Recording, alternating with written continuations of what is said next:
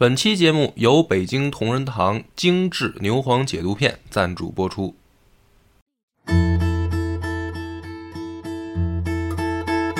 大家好，欢迎收听《野史下酒》，我是主播恶霸波。我是主播张小娘。大家听到这一期节目的时候，应该已经是从国庆的假期里结束了。嗯，该回来上班了。不知道大家有没有玩好、吃好、喝好？嗯，说起吃好喝好，反正我张哥这个国庆节是吃好喝好了。每逢佳节胖三斤啊！减肥的事儿，反正就是说说，我感觉 啊，吃的时候是一点都不含糊。一年两个大节，严重破坏我张哥的这个减肥计划。那可不吗？啊，这都不是减不减肥了，吃的我看我张哥直上火，是不是？张哥都哥说说说吧，这都吃什么了？那还记得住吗？那可是天上飞的，地上跑的，水里游的哈啊！火锅啊，烤肉啊，烤羊排啊，是吧？辣子鸡呀，什么海鲜了，大闸蟹了，回转寿司了，哎呀，数数不过来了，真的是猛吃，嗯，猛造。对，然后零食那个吃饭间间隙还要吃点零食啊，坚果呀，嗯，啥的，水果也没少造。估计大家过节都这样吧？我估计是吧，肯定，因为这个放假。也没什么事儿嘛，除了吃就是吃啊，就能吃就吃呗。反正我们俩都有点上火，嗯，张哥上火爽不爽？上上上火都有什么感觉？嗯，比如说喝点酸的啦，吃点辣的啦，不小心咬着了，那感觉是非常酸爽的。然后再啥咳嗽两声啦，这个嗓子吃刀片儿啊什么的，这种感觉就都来了。嗯。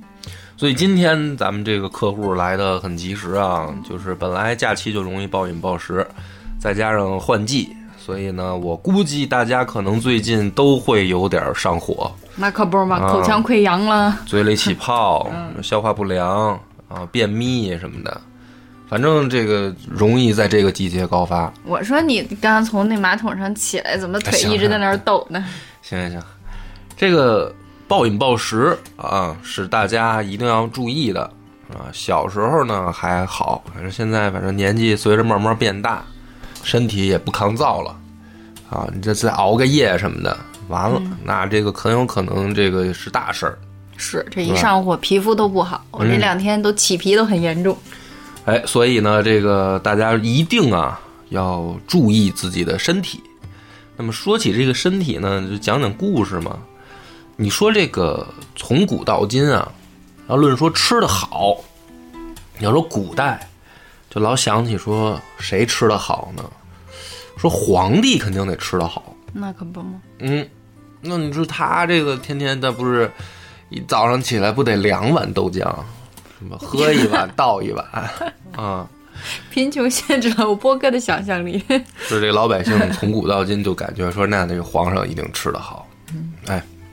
所以我今天呢，想讲一个比较 有意思的故事，也是实际上之前呢，在讲南北朝的时候出现过的人物，也提过，但是呢，没把它作为一个什么重点讲嘛，就是给我留下印象很深刻的啊，也算是咱们这个国家历史上唯一一个被撑死的皇帝。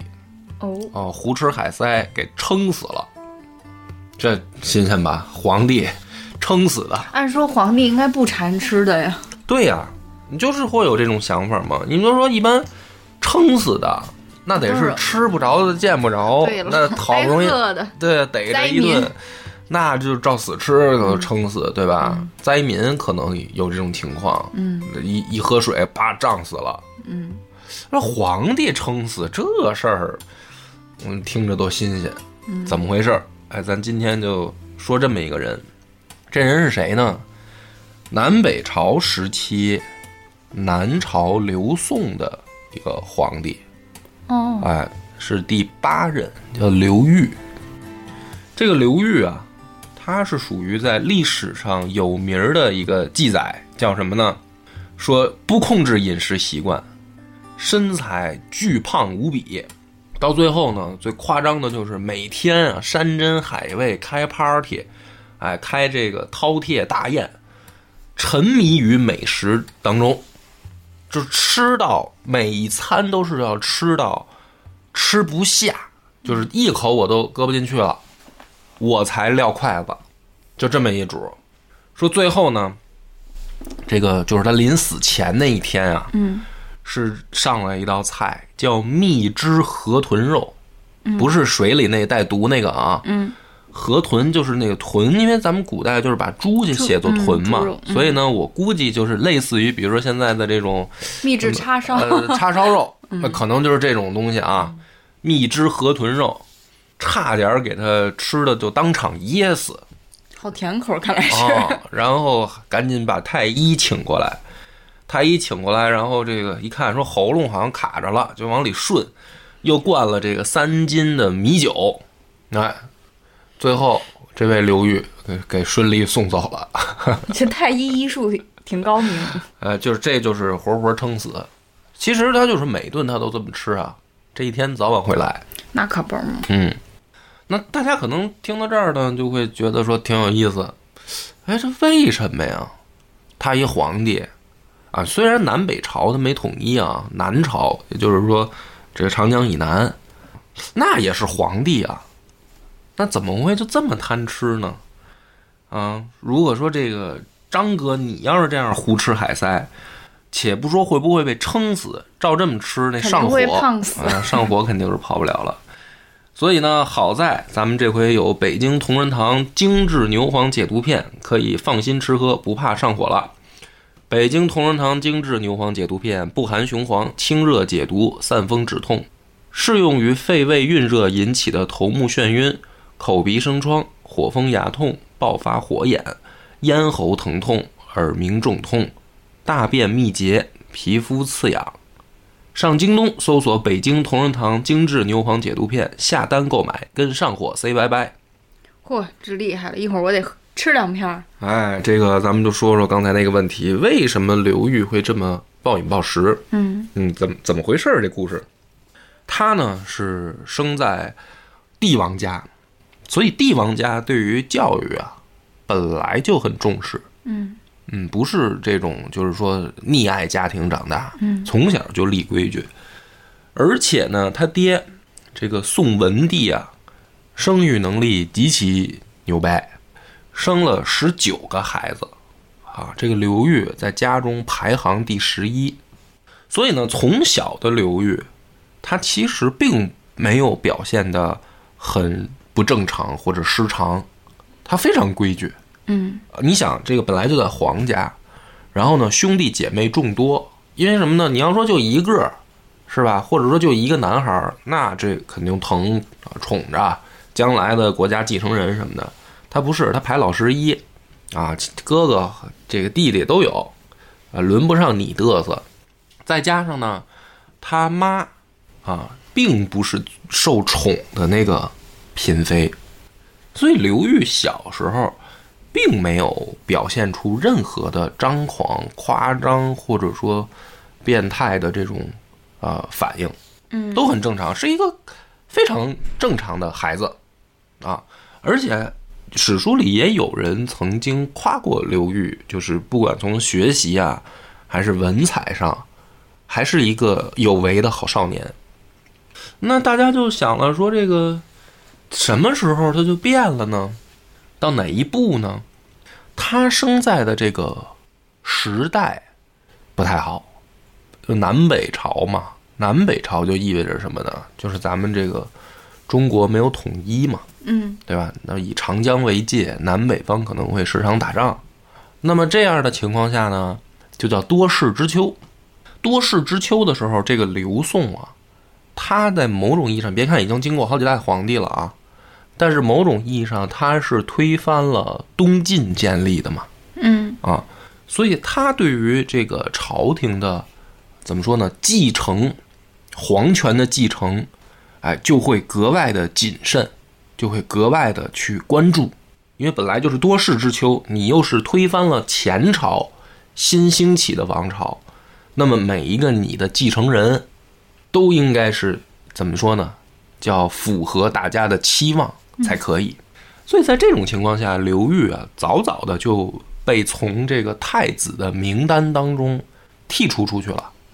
就是要立储君的时候，早就没有刘裕什么事儿了，所以他呢也乐得当一个闲散王爷，嗯就是躲开这个政治漩涡的这个冲突嘛。嗯他躲开了，他大哥登上皇位，但是他有其他兄弟不服，嗯就是他三哥刘俊就带兵把他大哥刘绍给杀了，就兄弟相残，杀了自己的亲哥哥上位。他这三哥呢，虽然是靠这种暴力手段夺得的政权，但是呢，对待就是登上皇位以后，对待手下也和其他兄弟啊还比较好。啊，一般这种皇帝就会走俩极端，嗯要么特好，就是说，不管是不过弑父也好，还是杀兄也好啊，要么他就特好。你比如说李世民，这个朱老四，他们就是嘛，一个是杀哥哥，一个是杀侄子，对吧？但是呢，却不妨碍他们成为明君，对吧？就这种人呢，他是说，哎，我因为做了一件好像不太容易得到别人理解的事儿嘛，弑弑君嘛，这不能说不能理解了，叫大逆不，我做了大逆不道的事儿，被人诟病的我事情。被人诟病的事儿，那我后面我就要展现出我的文韬武略，我要证明这个国家在我手里更好，对吧？挽回自己的声誉。你交到那个被我杀的那个人手里，国家可能就完蛋了。所以我杀了他，因为我能让这个国家更好。那这是一种可能。嗯，还有一种人呢，就是反正开头就已经是烂烂开局了啊，就已经大逆不道了。后面那我就尽情就折腾吧，反正他妈我也当不好皇帝，我我干什么你们都会说我，都拿这件事儿会诟病我，那我干脆就放飞自我吧。哎，爷就开始折腾。所以他这个三哥就是刘俊，是属于前一种，哎，就是因因为开头可能大逆不道了一下呢，反而后面加倍的小心呵护这些兄弟和臣子，嗯，想当一个好皇帝人家。不摆烂。所以这个时候的这个刘裕过得也不错，嗯，就是很正常。虽然好像有一个就是吧政治政治的危险在那儿，就是兄弟相残，但是呢也没有波及到他。那什么时候波及到他了呢？就是他这个三哥的太子，这个三哥的太子也是立给了自己的长子，就叫刘子业。这个刘子业呢，一开始装的还像个人，可是呢，等到他他这个父亲一死，就刘裕的三哥一死，这个刘子业就开始折腾了，不装了。不装了。那么为什么呢？有一种我在读史书的时候，我的一个推理啊，就是因为他年纪上比较小，而他这帮叔叔们、伯伯们、叔叔们正值壮，他应该没有伯伯了，他哥老三嘛，老大已经被他哥干死，被他爸干死了，所以就是他这帮叔叔们、皇叔们都正在壮年。那你想啊，他本来就小，他爸爸又是因为杀了哥哥上位，这帮叔叔现在正在壮年，所以我觉得刘子业心里面一定是害怕的。嗯，就是他他表面上表现的很张狂，啊，实际上他的内心一定是害怕的。于是他就干了一件事儿，他就把他这帮叔叔们从各自的封地啊召回到京城，就是你们来皇宫，回来以后呢，我有事儿找你们说。这个时候啊，刘裕就感觉到可能不妙，因为呢，在当年立太子这件事儿上。他们这几个叔叔，某种意义上不太看好这个刘子业，就是反正也没说过什么好话。现在呢，这个侄子大侄儿当皇帝了，第一件事突然就是让我们回京面圣，从封地赶紧赶过去。刘裕这个心里就隐隐感觉不妙，可能要出事儿。果不其然啊，到了这个首都，就封了。这个这回来的是三个藩王啊，包括刘裕还有俩，这三个藩王就加官进爵了，封官了。哎，就是你有人说了，这不是好事吗？嗯，你这形容的好家伙，铺垫这么半天，结果是加官进爵，啊，这不就是拉拢嘛？是吧？小孩儿看来不傻，不对，你听听封他们三个这个加官进爵封的是什么王？封刘裕当诸王，就是猪狗那个猪猪王。另外两个一这次进京的，一个封为杀王，杀人的杀杀王，另一个封为贼王。这不羞辱人吗？对啊、就是羞辱他呀。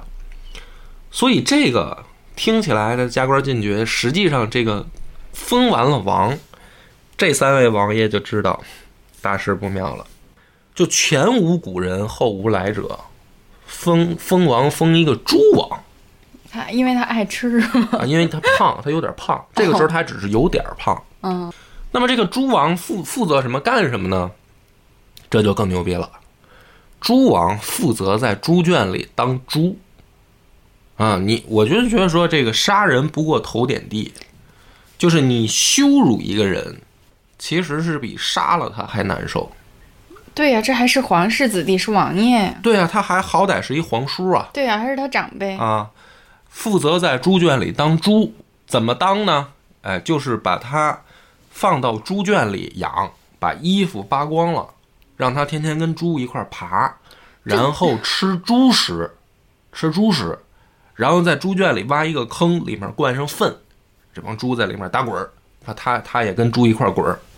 然后呢，这个刘子业还特意嘱咐这帮下人说呢，你们得抽这对这对猪，啊，这对猪平常就得打，拿鞭子抽，拿木棍子打，哎，就得怎么对待猪，就怎么对待这位猪王，就是极其羞辱到极致。这哪能忍？嗯，而且有一次呢，还没完，说这个刘子业心血来潮，说那个，哎，我上猪圈看看我叔去吧。你说他这话说的啊，他上猪圈看他叔，他是什么呀？他是叔的，他是猪的侄子。啊，看看去吧。看见了以后呢，今天来来心情了，说哎，今天啊，哥们儿要吃烤乳猪。嗯，说我就看我叔现在养的不错，咱们把它做成烤乳猪吃了吧。啊，这刘裕在猪圈里吓坏了，是吧？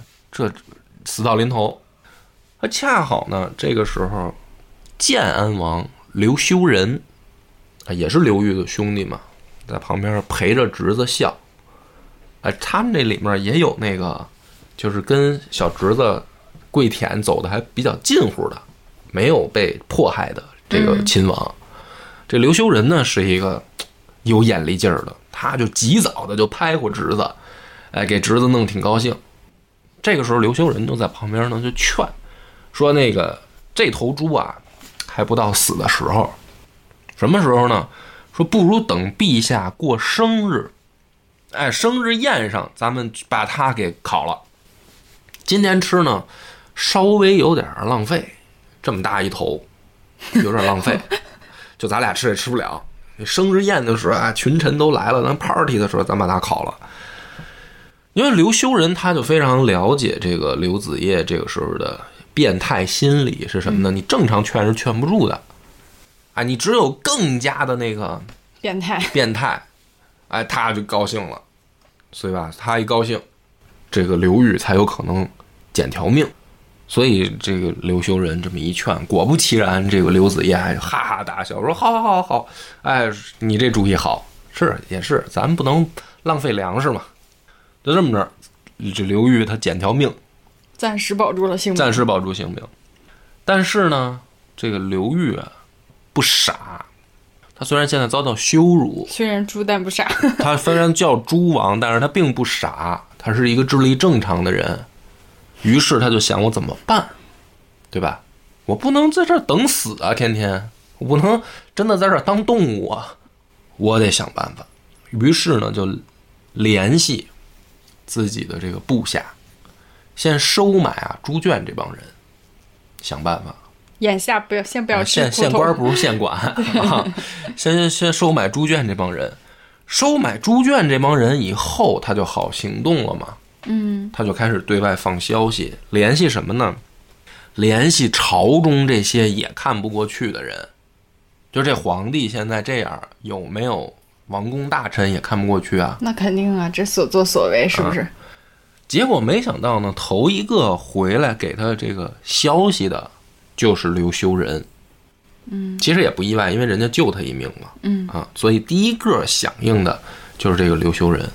这外面好多人也看不惯这个小皇帝，就是太变态了，太残暴了，太残暴了啊，太残暴了。比纣王还要残暴。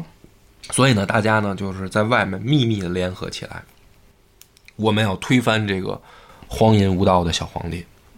他们想这招啊，也是前无古人后无来者的啊。前无古人后无来者可能他够不上，反正也挺新鲜的。他们想一什么招呢？在皇宫里啊闹鬼，哎，闹鬼。就这个刘子业天天晚上就午夜凶铃了啊，你睡着觉，哎，呜，外面就就就就有声儿啊。你再比如说，你一睁眼，你看房梁上也有双眼睛看着你，一黑影儿啊。外面那个窗户，窗户上有剪影儿啊，飘过去，哎，长头发的飘过去，天天就是给这个刘子业整这声光电效果，搞心态，哎，搞他。刘子业害怕了，怎么办啊？说这得请道士抓鬼，驱鬼啊。于是呢，这个道士他不就得接近这个刘子业吗？而且这刘子业害怕，他晚上睡不着觉啊。嗯，你就得来到我卧室，你给我镇着呀，对吧？开坛做法，你在我卧室，你得保护我呀。哎，这里面就混入刺客了。这个道士里面就有刺客，就把这个刘子业就给杀了。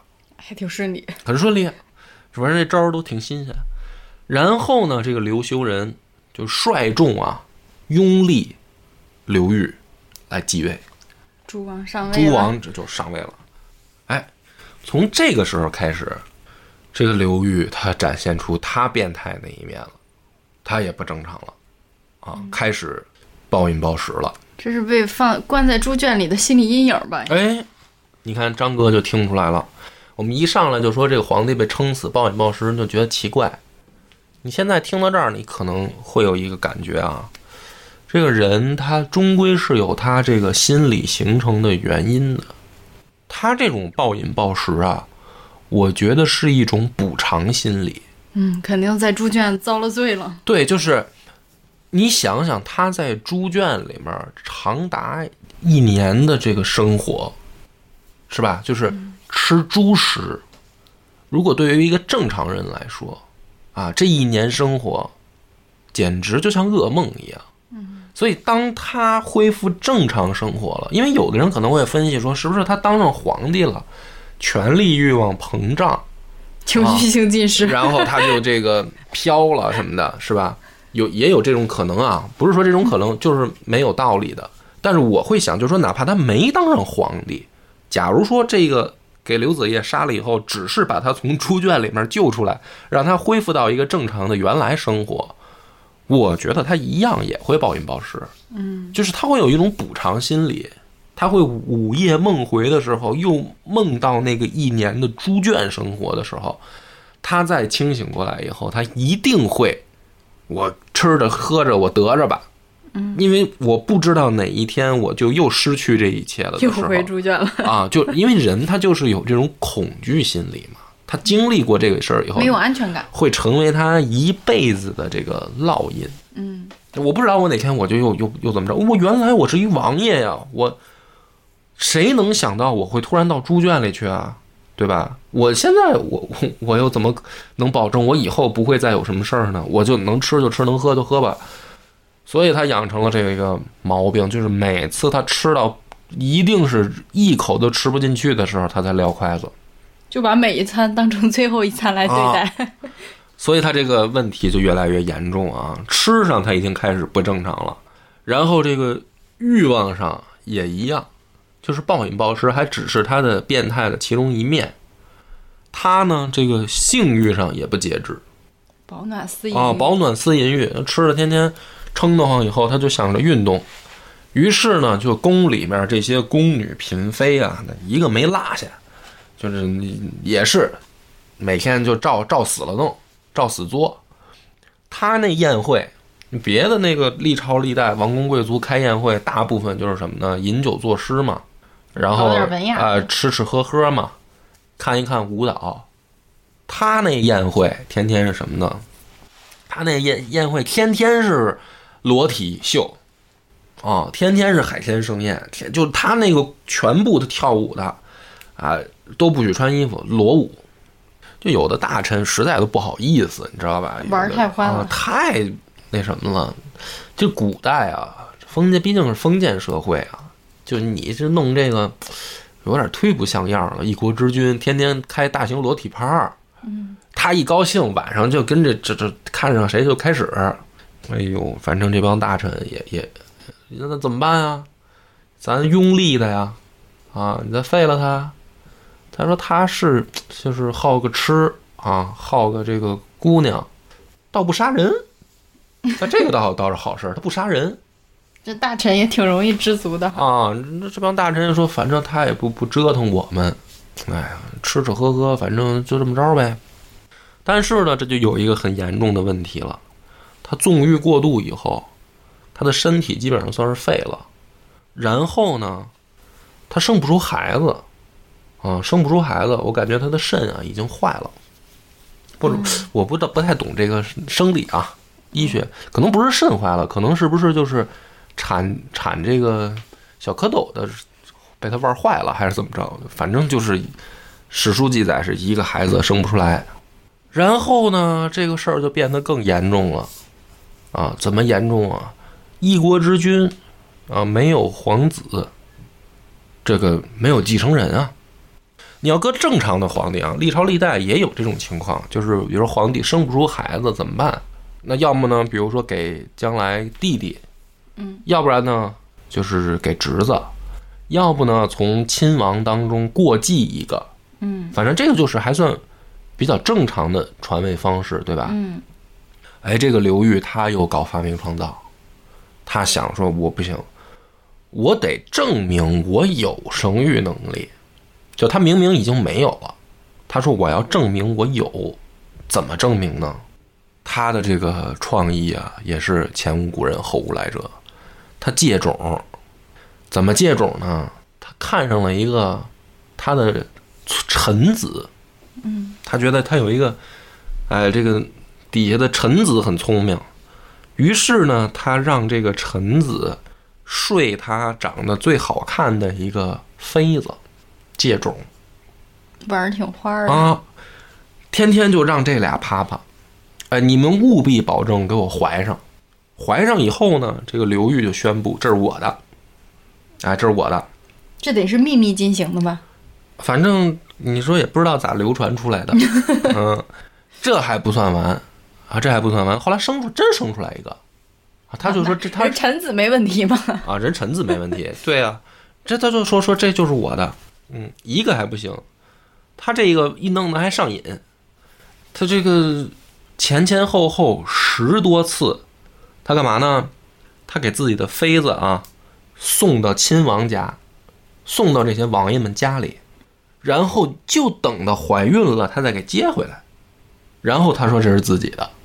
哎，你说他这个当这个 NTR，他上牛头人上瘾，这人啊，这玩意儿我也是在史书上没见过啊，只有这刘裕他独一份儿。他是真的做到了这个古代皇帝常说的“天下的子民均是朕的子女”哎，就是爱民如子。对啊，反正呢，这里面也有人可能会去讨论说，你说这个会不会是给刘裕抹黑呢？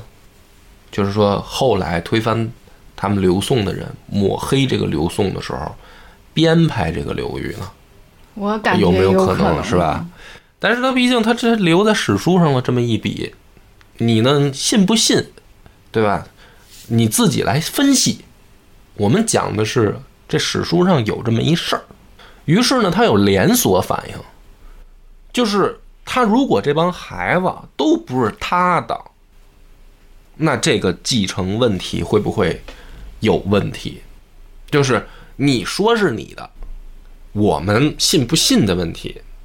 于是到了最后一步，就是原本这个纵欲的诸王，他不杀人的，他到现在开始他也杀人了。头一个开刀的就是当年救他、拥立他的那个兄弟刘修仁。刘修仁给他生孩子了吗？好问题。哎，对你这个，我操，张哥，你今天提出来一个新观点啊！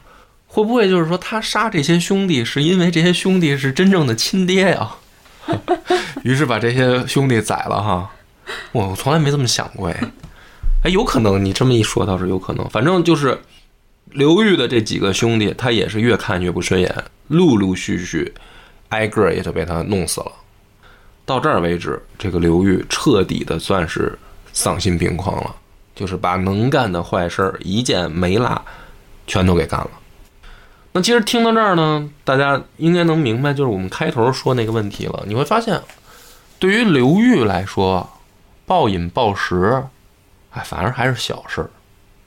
他的这个这个等于罪恶的后半生当中，比暴饮暴食严重的事儿多了去了。但是你如果逼近去看这段故事的时候，你会发现，他后来的这些暴行、变态行为，嗯，他并非是，就是说，这个人他自己本来就内心变态，对吧？他是有一个前因的，是处在那样一个动荡的时代，在这个政治漩涡的中心，他被卷进了这个皇权斗争以后。然后又遭到了极大的心理创伤，所以一步一步变成了一个荒淫无道的变态皇帝的，啊，就他有他的形成的原因。那么其实再往大了讲，就是刘宋的灭亡，其实也就注定了，就是一个正常人，他在这种环境里面会被异化。嗯，那么这个王朝，它一定是不是一个什么英明君主能够挽救的了。啊，所以他们的灭亡已经是注定的了，是必然的。哎，这个遍查史书啊，反正有如此传奇经历的，除了刘裕，好像也找不出第二位了。所以一聊起这个胡吃海塞啊，我第一个想到的就是这个讲过的当年这个南北朝系列里面讲过这位被撑死的皇帝刘裕啊。这这确实是在皇帝的经历里面算是很猎奇的那种了。哎。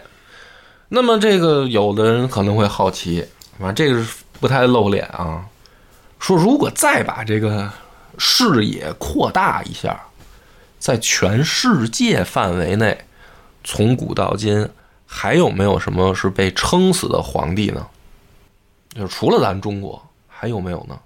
张哥想想，搜索你这个小脑瓜，想想还有没有？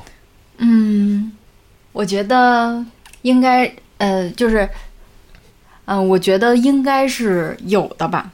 我的判断依据啊，你的判断来自于是什么？来自于今天的节目时长好像还不够，这个进度条应该还没有进行到最后。林子大了，什么鸟都有 啊。还有几个我也给大家预备着，嗯，但是呢，这个国外的历史我们就不细讲了。就是刘裕这个案例不是独一份儿，国外也有。按照知名度排名来说啊，最知名的应该是。亚历山大大帝，这个欧洲的军事天才亚历山大大帝，好多人都不知道，其实他最后死于暴饮暴食，也算是间接撑死的。这是在战场上挨过饿吗？哎，我分析啊，亚历山大就是因为老要行军打仗，经常处于这种赶路状态，所以他对于这个饮食能量补充，他一定是也是有一种补偿心理。旅途中胡吃海塞，不节制饮食，吃烧烤、火锅特别容易引发热邪内生，引发上火症状。北京同仁堂精致牛黄解毒片，独立的小瓶包装设计，携带方便，特别适合旅行出游人群。博哥可以，所 以这个一没注意又被又被我得手了吧？来不及关了吧？继续往下听吧。完了，完事儿了啊！这个亚历山大呢，他他其实。特别爱开宴会，对，就我觉得也是一种补偿心理，就因为行军打仗啊，他这个吃啊什么的这些，他他不能保证餐餐吃好，嗯，他所以他他一有空闲他就开宴会，他就这个喝酒吃肉，而且是什么呢？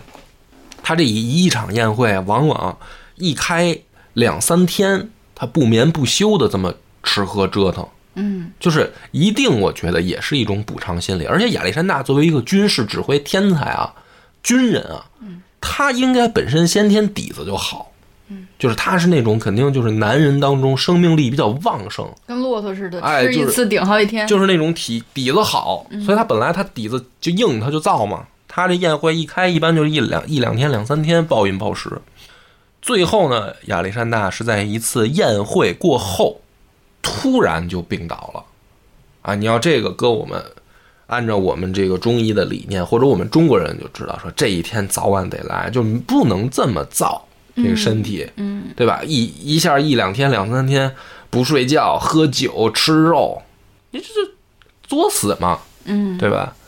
所以这个亚历山大应该是历史上比较出名的，算是被撑死的，或者说叫暴饮暴食致死的嗯皇帝。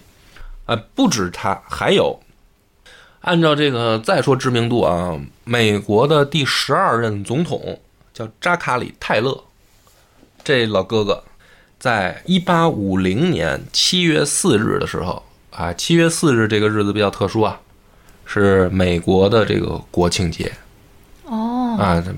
有一部电影叫《生于七月四号》，就是在讽刺这个美国战打打仗的这个，我就记得特深，生于七月四号，我就记住了，哦这是美国的那个国庆。